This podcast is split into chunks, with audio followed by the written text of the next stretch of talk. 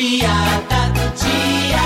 E agora, nas garras da patrulha, quem tá de volta é ele, o enrolado deputado Prometeu.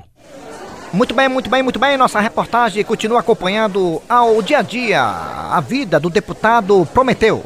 E hoje estamos aqui em uma academia de karatê, onde o deputado Prometeu acaba de se matricular. Olhem, senhores. Iô! Iô! Iô! Iô! Iô! E aí, deputado, o que, é que o senhor acha do karatê? É muito importante o cara ter dinheiro, o cara ter casa, o cara ter carro e o cara ter um esqueminha por fora.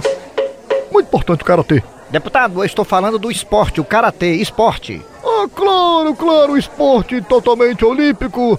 Se ele virou olímpico, foi um projeto meu que eu empreitei na Câmara Municipal de Fortaleza. No tempo que eu era vereador. Mas, deputado Prometeu, qual é o motivo do senhor se matricular aqui nessa academia de karatê e passar a praticar esse esporte? O motivo seria melhorar a sua saúde? Não, porque eu tô querendo dar um golpe. Ui!